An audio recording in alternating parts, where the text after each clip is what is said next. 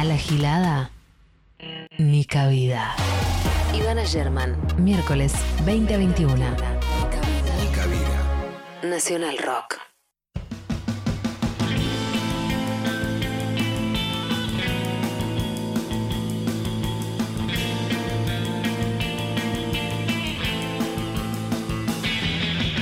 Bienvenidos al quinto programa de la gestión 2021 de Nica Vida. ¿Cómo están en este 24 de marzo? Es una fecha muy especial para cualquiera que sea argentina, para la historia de nuestro país. A su vez, es una fecha sobre la que durante las últimas cuatro décadas se ha hablado muchísimo. Es muy difícil tener algo para decir que no haya sido dicho ya. Hoy es el Día de la Memoria por la verdad y la justicia. Se cumplen 45 años del golpe que dio inicio a la dictadura más reciente de nuestro país, no sé la única, eh, la más larga y que todavía tiene muchísimas consecuencias. Terminó en el 83, pero aún sigue activa porque los desaparecidos, como su nombre lo indica, siguen desaparecidos, eh, porque hay alrededor de 300 nietos que falta recuperar y hay que apurarse porque sus abuelas ya tienen más de 90 años y porque han pasado 45, la mitad de sus vidas.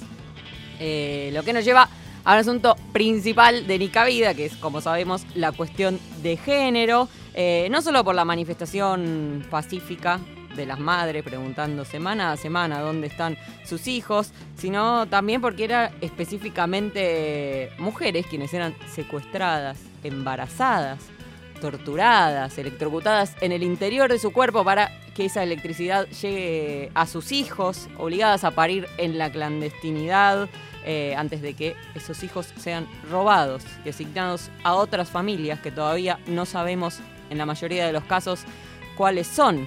Es inseparable la cuestión de género de la cuestión del terrorismo de Estado, como es inseparable también, por supuesto, la cuestión económica.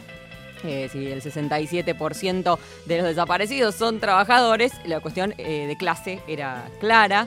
Importante era cambiar la distribución de la riqueza, ¿no? De, la riqueza que se generara en Argentina, que parte del ingreso eh, iba, por decirlo de alguna forma, a la patronal y, o a los sectores propietarios y que parte a la clase trabajadora. Esa proporción era mucho más pareja antes de la dictadura eh, y se logró torcer ese rumbo, después por supuesto profundizado en la década de los 90, profundizado eh, durante los cuatro años de la gestión Cambiemos. Hoy día, por supuesto, también la inflación, las devaluaciones sucesivas hacen eh, que, esa tarea siga hacia adelante, ¿no? que el salario real pierda, pese a que el, salario nominal eh, quizás aumente el número que uno cobra al final del mes por haber trabajado cada vez más, también hay que decirlo, pero no es que siempre fue normal que los salarios, que las jubilaciones, que, nada alcance ni siquiera la canasta de indigencia, no es que eso fue siempre así. Eh, por supuesto, el camino de la deuda se profundizó también, se duplicó la deuda externa al final de de la dictadura fue estatizada para que todos paguemos eh, la deuda que habían tomado los privados. Hoy, 24 de marzo, Martín Guzmán, el ministro de Economía, está en Washington negociando una vez más la devolución de la deuda al fondo y viendo si pegamos unos mangos para, para tirar. Porque en el medio hay una pandemia que parece que hay que recordarlo y decirlo una y otra vez. Es 24 de marzo, como siempre, memoria, verdad y justicia.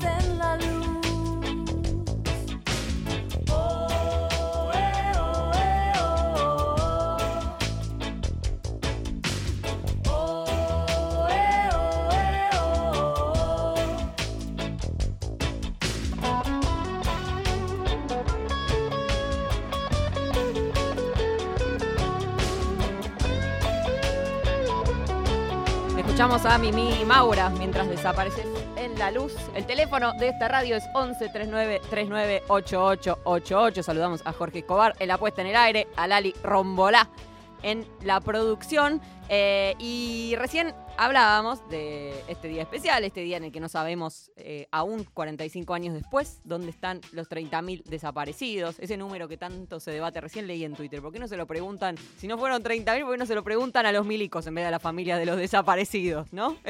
Es, también un, un planteo para hacer. Si tanto dudan, porque no van a increpar a los que no dan la información. Eso sería excelente. Eh, pero hay otra cifra que da vueltas. Hay una cifra que supera los 30.000 y es la de 30.400 porque refiere a las desapariciones de eh, las personas pertenecientes al colectivo LGBT más durante la dictadura y por eso quería conversar y muy gentilmente nos atiende desde otro uso horario muy distinto al nuestro María Belén Correa que es fundadora del archivo de la memoria trans. Hola María Belén, soy Ivana. Hola, ¿cómo va Ivana? Muchísimas gracias por la invitación. Gracias por, bueno, por, por extenderte un poco en tu trasnoche. ¿Dónde estás? Eh, Hannover, Alemania. Hannover. Te fuiste allá en Eh, 2001, ¿no? No, yo me fui en el 2001, tengo asilo político en la Corte de Estados Unidos, en Nueva York. Yo me fui en el 2001 para Nueva York. Ahí estuve viviendo hasta el 2008. 2008 me voy un año a vivir a Madrid y en el 2009 llego acá a Alemania con un teatrito y acá me quedé. Y desde allá fundaste el archivo. Eh, desde el exilio, Sí. en realidad, porque la virtualidad me ayudó a poder armar, este, fue, fueron distintos pasos. Lo primero, la muerte de Claudia Pía Baudraco, en la cual yo heredo una caja muy valiosa, este, su ceniza, su colgante, y ese fue el disparador para poder tener el material, una gran colección que ella tenía, ella era coleccionista de fotos, y con eso fue el disparador para eh, poder decir, tengo un archivo, el archivo de la memoria trans. El nombre viene de un documental que vi de abuelas y madres que le hacen la pregunta cómo hicieron ellas para poder tener el archivo más importante de la dictadura, siendo que el Estado se había encargado de poder tratar de destruir todas pruebas. Y ellas le responden, teníamos lo más importante que era la memoria de las sobrevivientes. Y ese fue el clic que me dijo que yo tenía que hacer exactamente más o menos lo mismo. Ahí ar- armo un grupo cerrado de, de Facebook Sí. Eh, a modo de logia, o sea, vos no lo vas a encontrar para que te puedas ingresar. Ingresás si alguien te invitó y solamente hay personas trans dentro, hombres y mujeres trans. Y ahí empezamos a compartir fotos, empezamos a compartir historias y empezamos a hablar. Nos empezamos a reencontrar, nos empezamos a saber vivas y vivos dentro de ese lugar. Y empezamos a hablar. Ahí en el 2014, te estoy tratando de hacer rápido, conocimos a Cecilia Stalles, una activista, fotógrafa, este, que nos empezó a convencer que eso teníamos que mostrarlo, que no tenía que quedar solamente con que era nuestro relato familiar y nuestro álbum y, cono- y sabernos entre nosotras lo que nos había pasado. Si no, hacia afuera. claro, nos empieza a decir que eso teníamos que empezar a contarlo, porque eso lo sabíamos entre todas. Sabíamos quiénes habían desaparecido, a quiénes habían matado, pero no teníamos nombre y apellido. Hay algo que dentro de la memoria fue tan heteronormal, tan heterosis, que incluso hasta los recuerdos está desde hijos, madres y abuelas. Nosotras no teníamos ni madres y abuelas que reclamaran por nosotras porque éramos la oveja negra. Y tampoco tenemos una descendencia porque tampoco hemos tenido hijos. Las únicas que pueden pelear por nosotras son las únicas sobrevivientes que quedan. Sí, ni, me- ni que mencionar que eh, la ley de identidad de género existe de 2012, probablemente si existieran esos registros y esos documentos sería con un nombre que no es el, el nombre real de ustedes. y Totalmente, que- pero, que ustedes pero bueno, este, dentro del archivo nosotros aprendimos también a rever la historia. Eh, sabemos que nuestros archivos en el pasado están dentro de los archivos de la psiquiatría, los archivos policiales y en los archivos de la morgue, porque la- el cuerpo habla y se sabe con la descripción del cuerpo, por más que era un NN, sabía quiénes estaban. Pero más allá de eso, nosotros tenemos, ten- también tenemos cuerpos, por ejemplo, el de Janet de Gars, que es la única com- compañera trans desaparecida en, el 70, y- en el 70, perdón, en el 76. Este, no quiero no quiero errar las fechas, pero este fue- es la que es la única familia que la busca hasta el día de hoy. Este, por suerte solamente quedó viva una sobrina que hasta el día de hoy continúa en esa lucha de, recuperar el cuerpo de su tía. Eh, la madre de Janet eh, murió esperándola, el padre murió, este, murió con un plato extra en la mesa cada vez que se reunían porque les seguían esperando. La mamá de, de Paola, que es la sobrina, que era la hermana de Janet, murió también eh, en esa lucha y hoy lo continúa la sobrina, que seguimos ayudándola para que, porque es la única familiar que puede reclamar, aunque sea una, para poder demostrar. Cuando decimos el 400 nos basamos en el libro que nos dejó Carlos Jauregui en 1987, La homosexualidad en Argentina, que el rabino Meyer le cuenta que dentro de cuando se hace el conteo estaban todos los ámbitos, o sea, estaba la religión, de todas estaban todos representados, pero la iglesia fue la que más se puso en contra de que salieran estos 400 legajos. No hablamos de 400 personas, hablamos de 400 legajos en las cuales el rabino enfatiza de que estas personas tuvieron un sadismo mucho más grande en las torturas por haber sido identificados del- de- de- dentro del ámbito LGTB, o maricones, o eh, desviaciones, o todo lo que le ponían en esos legajos que queremos que sea verdad, que se tienen que abrir esos archivos del 74 al 83 para saber dónde están esos legajos, porque si no es una doble desaparición la que hacen con nuestra comunidad, porque si los legajos los ocultaron, nos volvieron a desaparecer, por lo menos muéstrenos qué fue lo que pasaron con esos archivos, qué hay ahí, para poder continuar y poder... Nosotros en este momento en el archivo estamos haciendo la primera etapa, reconstruir nuestra memoria, para poder convertirla en verdad y así poder querer llegar a una justicia.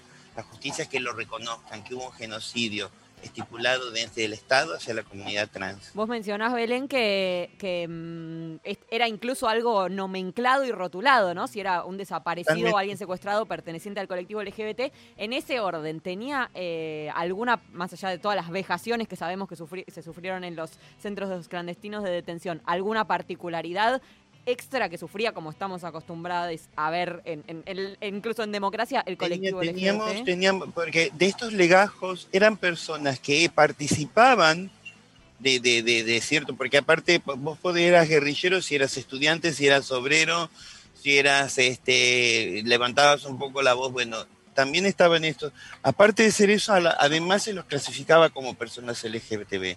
Pero lo que nosotros tenemos también de testimonio de las compañeras trans, que ellas eran el servicio doméstico y el servicio sexual de estos lugares. Nadie se preguntó qué pasaba con la sala de tortura después. ¿Quién la limpiaba esa sala? Es tremendo. ¿Quién limpiaba los coches llenos de sangre? ¿Alguien se le ocurrió preguntar quién era quien limpiaba todo eso?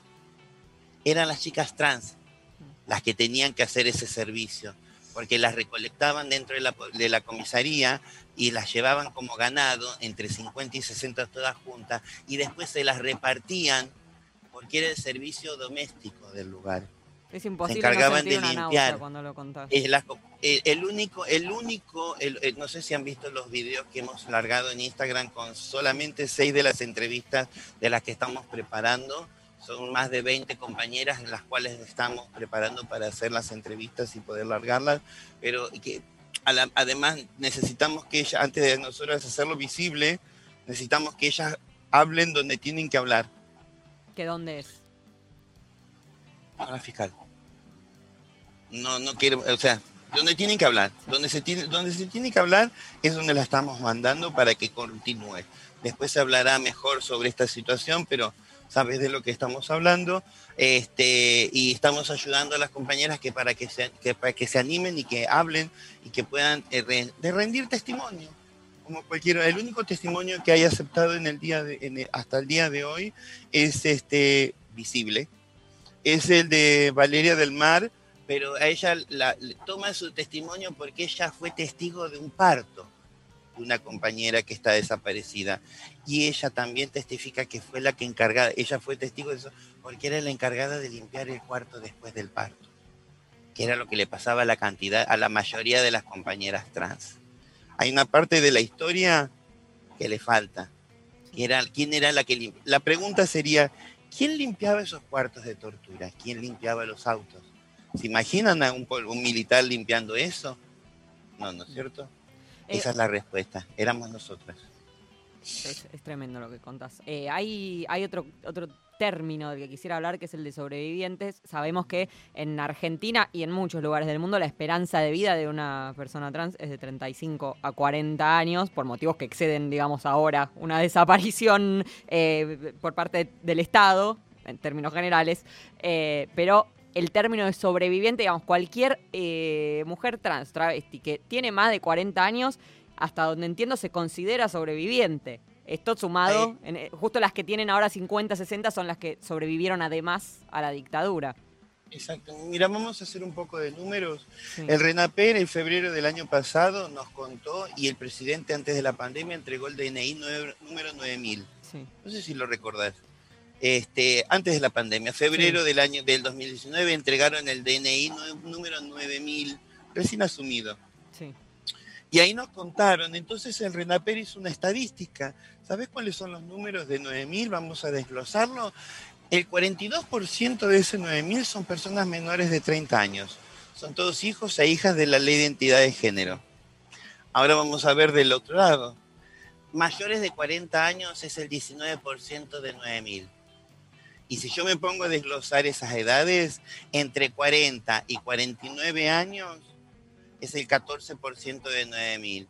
Entre 50 y 59 años es el 5% de 9000. 450 personas.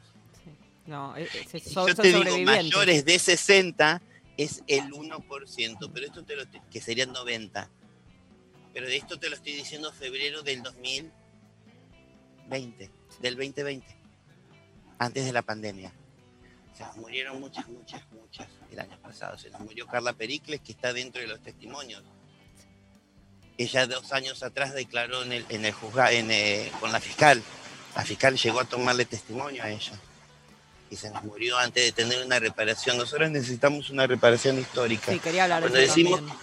Eh, una reparación histórica. Hay dos leyes que están en este momento, que es la ley integral trans y eh, reconocer es reparar. Son dos leyes en las cuales hablan de las personas que hemos quedado fuera de todo sistema, porque el cupo laboral trans, no me, después, de, después de todo esto, no me pueden decir que me van a reparar dándome trabajo, siendo que sé que me voy a morir a los 40 años, que no voy a terminar a llegar nunca a jubilarme. Esa es la realidad. Entonces, si, voy, si yo te estoy diciendo los números que el mismo Renaper me está mostrando, que si mayores de 60 años, no le voy a mandar a trabajar a limpiar, porque encima las chicas de esa edad te dicen, deben un trabajo de limpiar en la calle.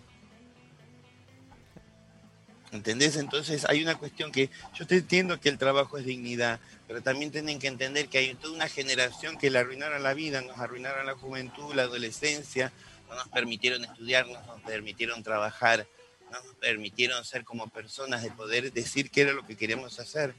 Nuestra libertad y nuestra democracia viene a partir del 2012, cuando tenemos nuestra identidad. Hoy, en este día 24 de marzo, donde se luchó durante tanto tiempo y se continúa luchando por la identidad de las personas, la identidad de esos bebés, esos chicos, esas personas que todavía están buscando una identidad propia. Nosotros la conseguimos en el 2012, en nuestra ley de identidad de género, donde el Estado reconoció que éramos hombres y mujeres argentinos y argentinas que teníamos derechos, obligaciones, que podíamos votar en nuestra fila. Para- ese año nosotros votábamos en la fila de hombres. Sí, es cierto.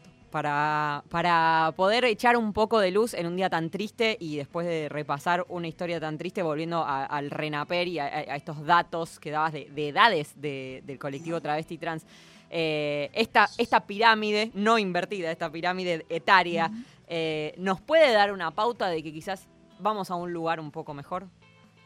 Totalmente, porque, por ejemplo, el cupo laboral trans es para la niñez trans que tenemos hoy en día, porque hoy tenemos mucha educación para que existan padres que protegen una niñez trans. Tenemos niños trans y niñas trans que son visibles, que pueden ser visibles gracias a una lucha. Tenemos adolescentes que hoy continúan trabajando y se van a poder capacitar para que de acá a unos años la generación va a poder tener una lucha de trabajo, porque la pregunta sería, ¿cuántas personas trans trabajan en tu radio? ¿Cuántas personas trans tenés entre compañeros de trabajo alrededor tuyo que vos sepas que estén trabajando alrededor? Sí, Cuando vos, eso, es como cuando este, empezamos con el cupo laboral para la mujer para que pudiera tener un trabajo y se hacía esta pregunta, ¿cuántas mujeres tenés trabajando alrededor tuyo? ¿Cuántas personas mujeres están estudiando? Ahora hay que hacer la misma pregunta. ¿Cuántas personas trans tenés estudiando al lado tuyo? Sí, yo, yo en lo personal me, me la, me la hice siempre. Cuando egresé de la facultad y demás, claro. es como, ¿por, por qué no están acá? Lo, lo- lo he dicho porque me tocó hablar. ¿Por qué no están acá? ¿Que les gustan más las universidades privadas y no están acá en la UBA egresando conmigo? No, no es por eso. No les gusta la comunicación, están todos en ingeniería. No era por eso. Era, era obvio, la ausencia es, un mensaje. Nuestra expectativa, nuestra, durante muchísimo tiempo nuestra expectativa era morir joven y bella en el cajón. No teníamos una expectativa de vejez, no teníamos una expectativa de un futuro, de decir qué es lo que yo quiero proyectarme, para qué quiero ser. Ninguna teníamos ese proyecto. El Como que el proyecto era- futuro no era una potestad de ustedes, no era, no era un derecho el futuro. No, porque lo que me decía mi generación anterior era que iba a morir a los 22, 24, 26, máximo 30. Entonces la idea era, bueno, morir lo más bella posible en el cajón y que todas mis, amigas me hagan los honores, porque pretendía, porque por eso cada una de nosotros, nuestros, nuestros velorios eran faraónicos, porque pretendía, y todas nos encargábamos de hacer esos honores, porque yo pretendía lo mismo cuando llegara mi turno. Bueno, Belén, te, te agradezco mucho por este rato, por haberte quedado despierta para atendernos, por tu trabajo. No, por supuesto, recomiendo que. Yo, yo sigo hace varios años en Instagram, archivo de la memoria trans, eh, al menos desde que me enteré que existía, y lo recomiendo eh, para precisamente al dar existencia, al dar entidad, eh, garantizar que exista esa memoria. Hoy, hoy- hoy sacamos, creo que vas a cerrar con uno Sí. de esos audios, pero hoy sacamos cinco videos con cinco testimonios de cinco compañeras que la pasaron muy feo en esa época y lo cuentan en primera persona. Los vi todos, cuentan, cuentan mucho de lo que contabas vos y de qué, qué lugar les tocaba en, ese, en esa situación de desaparición, además qué, qué lugar les tocaba y todo esto tan sangriento que, que contás. Te mando un beso enorme, gracias por tu trabajo y bueno, espero que, que volvamos a hablar en este año. A la orden, cuando quieran. Un beso enorme. Era Belén Correa, creadora del archivo de la memoria trans, que hoy sacó una, una serie de, de testimonios, como recién contaba, de mujeres trans, de travestis que sobrevivieron al secuestro y a la desaparición. Vamos a escuchar un fragmento del testimonio de Aldana Gabriela Chocobar. Soy Aldana Gabriela Chocobar, nacida el 9 de noviembre de 1963 en un pueblito de Tucumán llamado Concesión Perla del Sur. Eh, soy una de las pocas sobrevivientes de la última dictadura. Eh, creo que fue la primera, la segunda noche que salgo a trabajar. Eh, me llevan presa, estuve cinco días. Eh, bueno, ahí supe lo que era hacer un calabozo, ahí conocí más chicas travesti, o sea que el lugar de encuentro nuestro eran los boliches, los calabozos, las cárceles, nos tenían desnuda en el patio siendo vistas por el resto de los presos, Eh, bueno, después en la noche eran el esperar que alguien te acercara algo, bueno, pasaban días que no podías, no tenías para comer, dormías sobre cartones, si te portabas mal te tiraban agua, si querías un pedazo de pan o comida un baño caliente tenías que pasar por el sometimiento de ellos que te obligaban a hacer este te obligaban a tener relaciones sexuales con ellos, ya sea oral, eh, de cualquier forma, pero la cosa era eh, abusar, abusar. A ver, ¿cómo te puedo decir? Había unas ciertas horas de la noche que se escuchaba, los policías siempre ponían música fuerte. ¿Me entendés? Se escuchaban la música de los policías y había otras chicas que decían que no hagamos ruido porque se escuchaban que se quejaban o que gritaban o que gritaban así como desconsolados, lloraban. Eso sí me acuerdo clarito, porque nosotros entrábamos a la comisaría, había un- una puertita, tres escalones, bajaba el calabozo nuestro. Y al lado un paredón grandísimo con una puerta de fierro, creo que era con tres rejitas así, de ahí donde se escuchaba así, en la madrugada nada más. Durante el día no escuchabas nada. Vida. Miércoles hasta las 21 por Nacional Rock. Soledad sobre ruinas, sangre en el trigo, rojo y amarillo, manantial del veneno, escudo heridas, cinco siglos igual,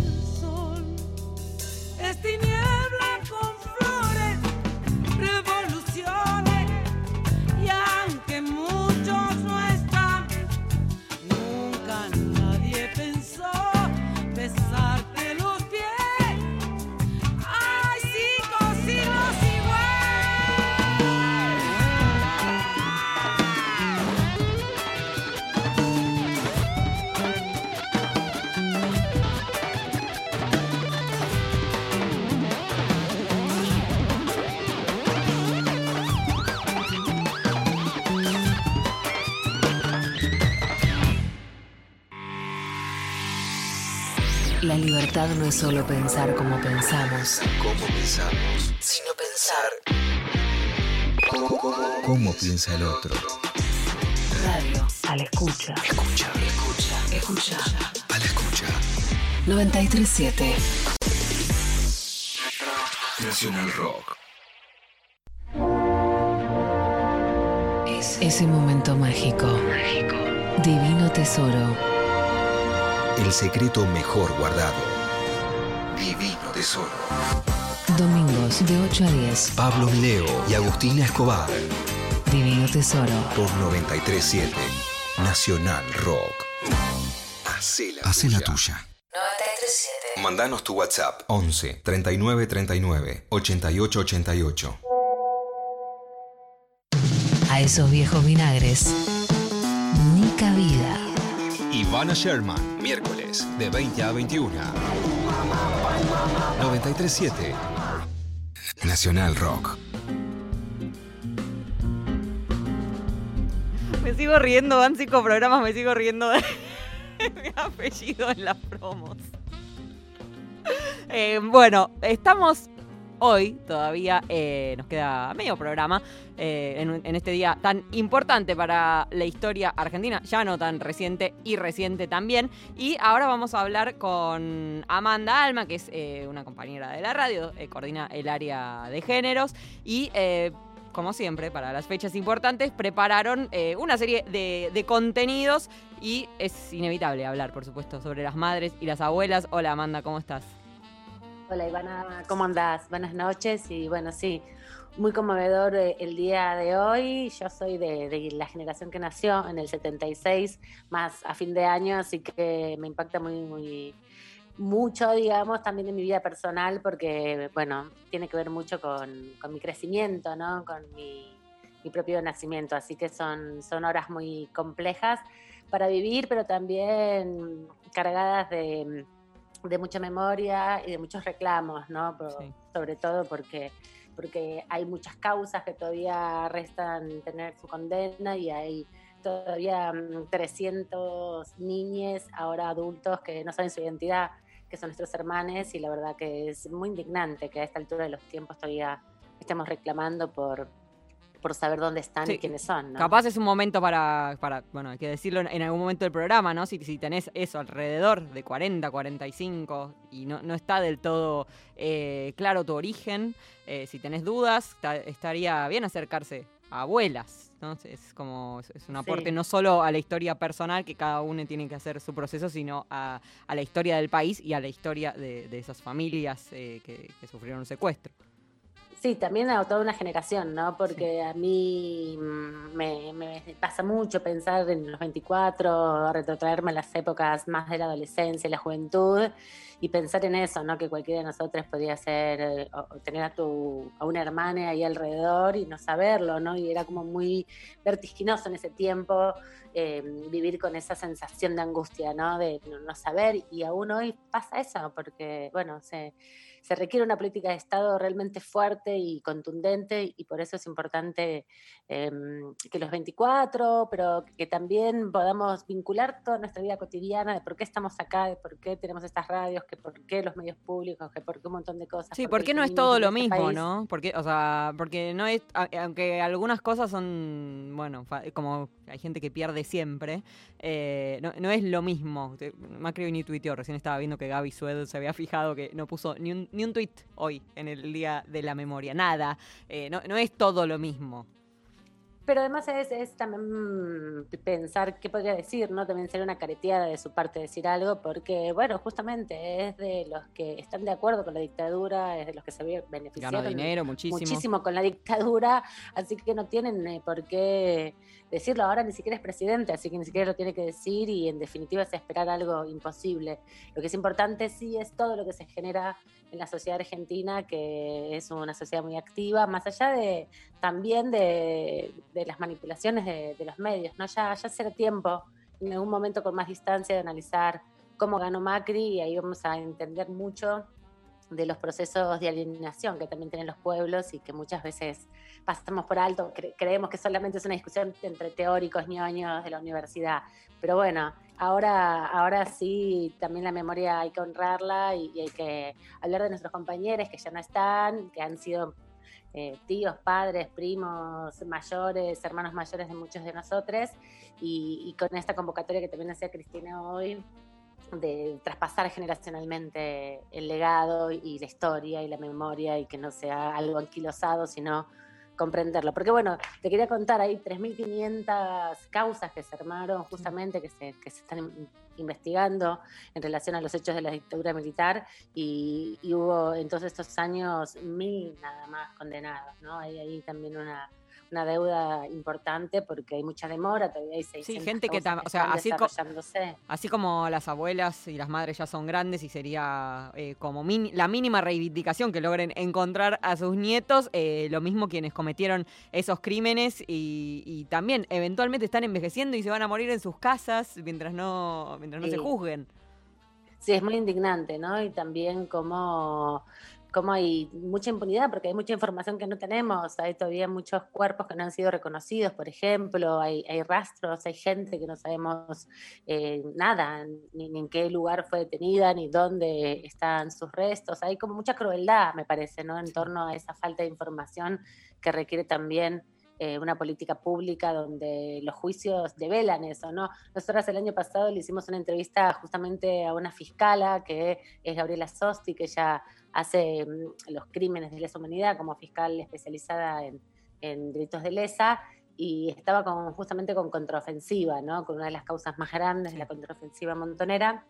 Y era muy importante lo que ella decía del derecho también a reivindicar la historia desde la rebeldía, el derecho a la defensa, y entender que la contraofensiva no había sido una maniobra mal calculada de unos dirigentes locos, sino que había sido justamente la, la- la iniciativa de un grupo de revolucionarios que en esa época entendieron que era la acción que había que hacer para contraponer la dictadura militar, ¿no? Con un nivel de también de, conocimiento más en profundidad de, de quiénes eran esos, esas personas, esas víctimas de, em, de la represión en el marco de la contraofensiva, sirvió mucho el juicio que duró como cuatro años, ¿no? Y ella comentaba lo importante que habían sido esos testimonios para dar vuelta un poco esa falsa idea de los dirigentes montoneros mandando matar a sus militantes. Entonces, hay tanto por conocer todavía, hay tantos interrogantes que, son tiempos no solamente para pensar en el pasado, sino en ahora, en la deuda que tienen con nosotros también como generación, ¿no? Nos, de- nos deben una respuesta a todos esos señores asesinos y los jueces que también no se ponen las pilas. Y como región también, ¿no? Eso me me olvidé decirlo en la apertura, porque eh, no es algo que, bueno, nuestra historia es muy trágica, somos argentinos y nos tocó esto.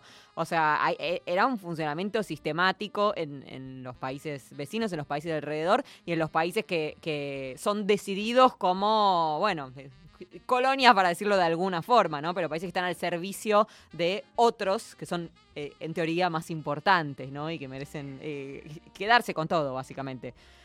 Sí, sí, hay que, hay que poner en juego siempre que acá fue un plan continental, una forma de injerencia de Estados Unidos en la región, era una región con un proceso de liberación muy importante, de descolonialización, de reivindicación de los pueblos originarios. De hecho, hoy en día en Argentina hay exiliados chilenos que todavía tienen prohibido el ingreso a su país, ¿no? Digo, para ver la vigencia que tiene, que están con pedidos de extradición y que son refugiados políticos en Argentina, uno de ellos es Zapablaza, y que tiene prohibido el ingreso a su país y hace 40 años que está exiliado y porque no puede, porque ni bien pasa la frontera lo detienen por un crimen que, fue político y que no tiene que ver justamente con la criminalización de las organizaciones armadas. Así que hay mucho por debatir, mucho por pensar y mucho por, por poner sobre la mesa también de esta potencia que hoy vemos plasmada en el feminismo, tiene una raigambre de unas luchas populares muy intensas que ha tenido la Argentina, sobre todo como movimiento político y social, la, la sociedad argentina, que me parece que también se expresan hoy en la actualidad con esta manera de entender la participación popular. Y, y el 24 se une, bueno, mil por mil con toda esa Sí, historia. Supuesto. las primeras compañeras que nos marcaron el camino fueron las madres y las abuelas. Bueno, de eso va lo que, lo que preparó el área, ¿verdad?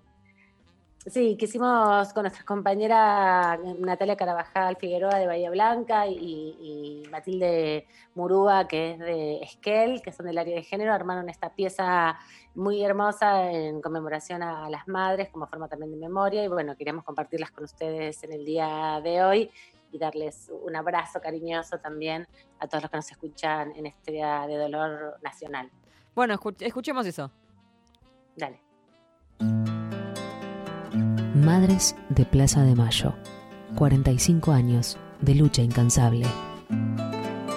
Tras recorrer comisarías, ministerios, juzgados e iglesias para reclamar por la aparición con vida de sus hijas e hijos secuestrados, torturados y desaparecidos por la dictadura militar, un grupo de mujeres comenzó a reunirse en la Plaza de Mayo. Esas mujeres eran madres, muchas también abuelas, y en plena dictadura cívico-militar iniciaron una lucha y una marcha alrededor del monolito que está en el centro de la plaza. Una lucha que llega hasta nuestros días y no conoce de espacios ni fronteras. Nosotros, que somos argentinas, vivimos en la Argentina, les podemos asegurar que hay miles y miles de hogares sufriendo mucho dolor, mucha angustia, mucha desesperación, dolor y tristeza porque no nos dicen dónde están nuestros hijos, no sabemos nada de ellos, nos han quitado lo más preciado que puede tener una madre, ¿eh? su hijo, angustia porque no sabemos si están enfermos, si tienen frío, si tienen hambre, no sabemos nada. Y desesperación, Señor, porque ya no sabemos a quién recurrir. Consulados, consulados, embajadas, ministerios, iglesias. Todas partes se nos han cerrado, todas partes se nos han cerrado las puertas. Por eso les rogamos a ustedes, les rogamos a ustedes, son nuestra última esperanza. Por favor, ayúdennos, ayúdennos, por favor, son nuestra última esperanza. En octubre de 1977 se sumaron a la peregrinación a Luján y para reconocerse usaron pañales blancos de tela en la cabeza. Nacían los pañuelos blancos. En medio del terror, rompieron el aislamiento y el silencio. En diciembre de 1977, las madres estaban organizando la colecta para publicar el 10 de diciembre la solicitada denunciando las desapariciones. Días antes, secuestraron a Esther Cariaga y a Mari Ponce de Bianco en la iglesia de Santa Cruz junto a ocho personas más. Y el mismo 10 de diciembre, secuestraron a Azucena Villaflor. Luego de ese golpe a la organización, estas mujeres tuvieron que decidir seguir, esconderse, regresar a sus casas. Se sobrepusieron y se fortalecieron para seguir su marcha. Le cercaron la plaza, ellas volvieron. La policía le pedía el documento a una, ellas le daban todas el documento. La apresaban a una, ellas pedían ir presas también. La idea de estar juntas en la lucha las fortaleció. Entre las madres había muchas abuelas que reclamaban por centenares de bebés que fueron secuestrados o nacieron durante el cautiverio de sus madres embarazadas. Localizar y restituir a sus legítimas familias esos niños y niñas desaparecidos por la última dictadura es la tarea que llevan adelante las abuelas de Plaza de Mayo. Jueves a jueves, a lo largo de todos estos años, sigue la marcha de estas mujeres. Mujeres que dieron vida a uno de los primeros movimientos de denuncia del terrorismo de Estado. Las madres de Plaza de Mayo son el principal símbolo de resistencia a la última dictadura cívico-militar y son referencia ineludible aquí y en el mundo de la lucha por los derechos humanos.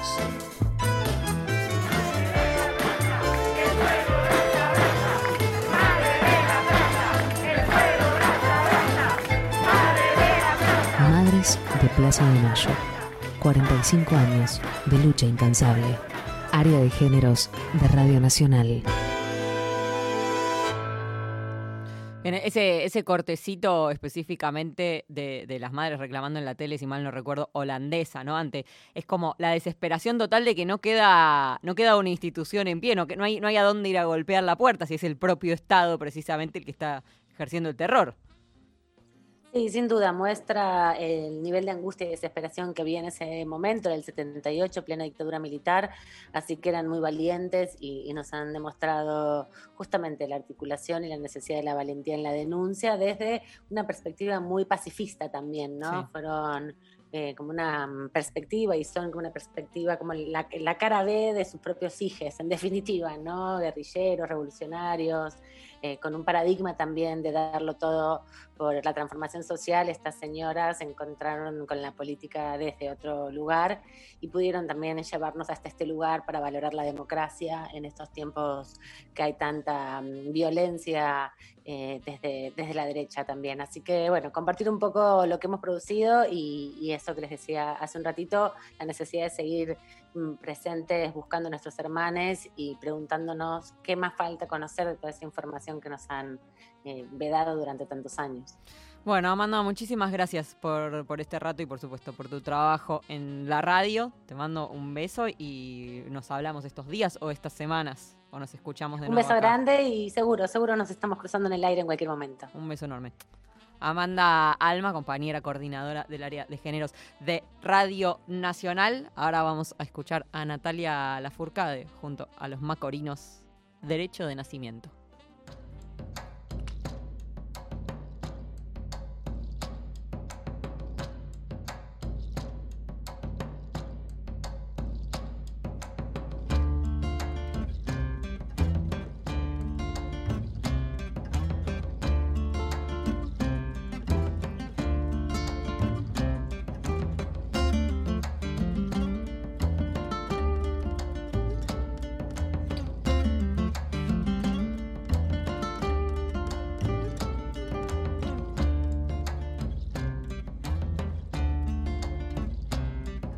Crear un canto para poder existir, para mover la tierra los hombres y sobrevivir, para curar mi corazón a la mente, dejarla fluir, para el espíritu elevar y dejarlo llegar al fin.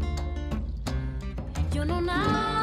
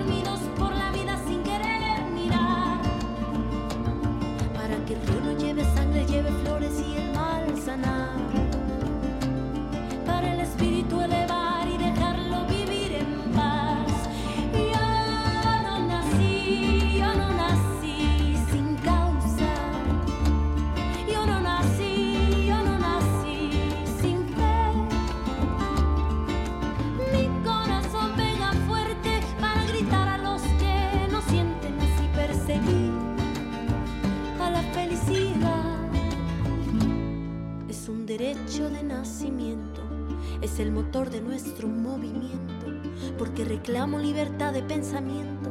Si no la pido es porque estoy muriendo. es un derecho de nacimiento. Mira los frutos que dejan los sueños en una sola voz y un sentimiento. Y que ese grito limpie nuestro viento. Es un derecho de nacimiento, es el motor de nuestro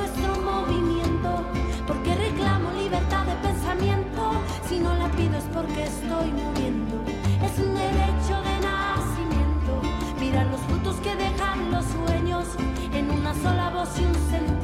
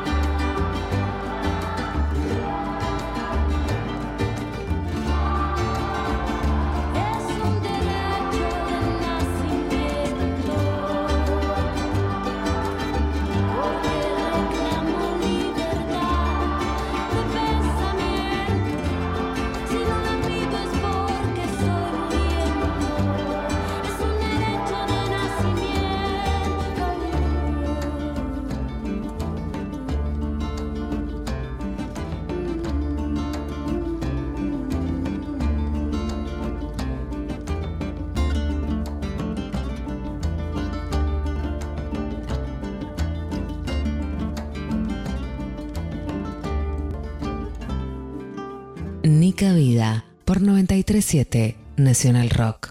¿Sabes en dónde te subís? Y subís. ¿Qué importa en dónde te encuentre la bajada? A lo lejos se escucha venir lo que el río no quiso contar.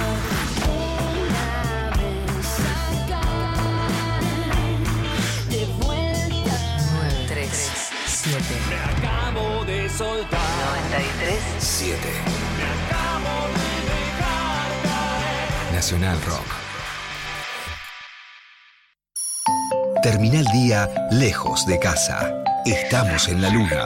Un viaje por la música y la imaginación. Estamos en la luna. De lunes a jueves, de 21 a 0. Con Frankie Lando, Grisel D'Angelo y Agustín Camisa. Estamos en la luna por 937 Nacional Rock. Hace la tuya. 937 Estamos en Facebook. Nacional Rock 937. Nica Vida. El consumo irónico de Amalia Granata. Ivana Sherman. Miércoles, de 20 a 21. 937. Nacional Rock.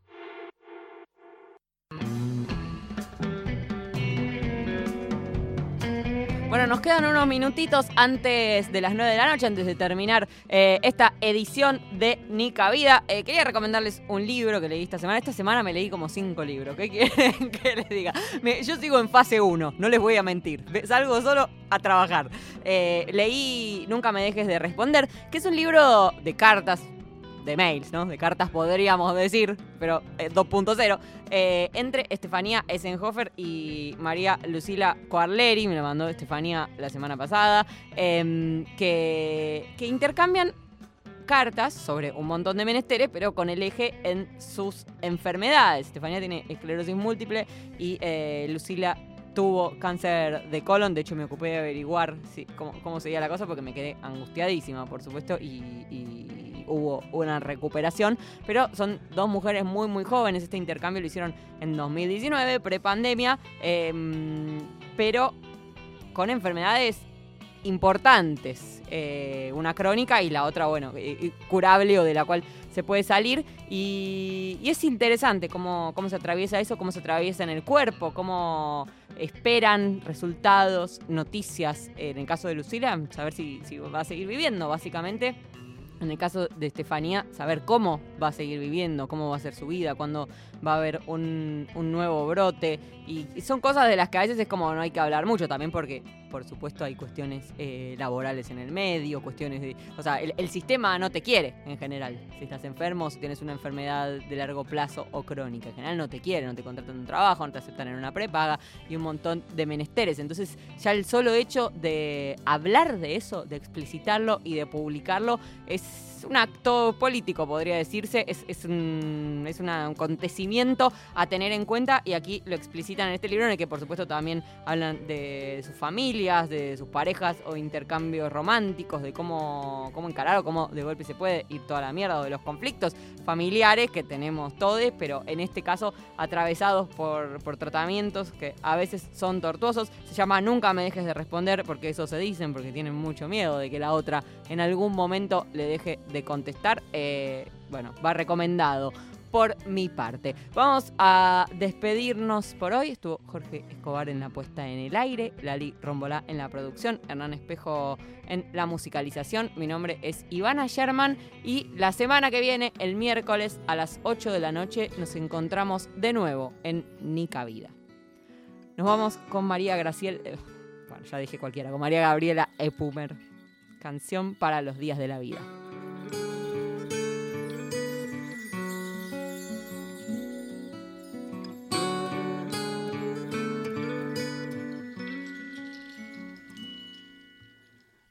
Este día empieza a crecer